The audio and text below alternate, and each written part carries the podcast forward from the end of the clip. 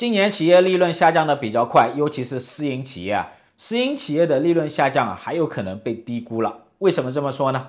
我们先来看今年前五个月全国规模以上的工业企业利润是二点六六万亿，同比下降百分之十八点八。其中啊，下降幅度最大的就是私营企业，私营企业的利润同比下降百分之二十一点三。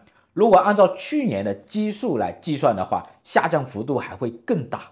去年的前五个月，私营企业的利润是大概一万亿左右，今年前五个月下降到六千八百三十七亿。同比下降百分之三十二。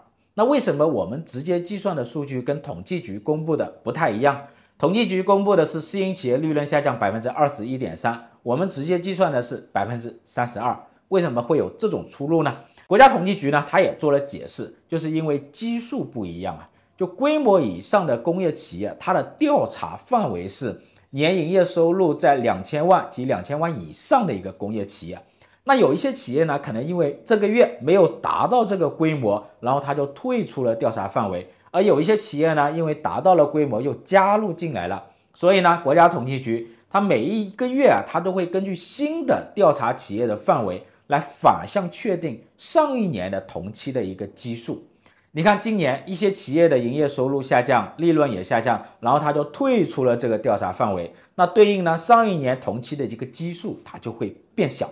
我们具体来看哈，我查了一下四月份的一个数据啊，四月份对应的上一年的基数，它是缩小了，缩小了百分之十点三左右。那么这说明了什么？说明有一些企业它退出了这个调查范围，它没有达到这样一个营收规模。那其中呢，退出最多的就是私营企业。那国企的基数它比较稳定，只缩小了百分之零点四。那私营企业呢，缩小了百分之二十六点五。这说明什么？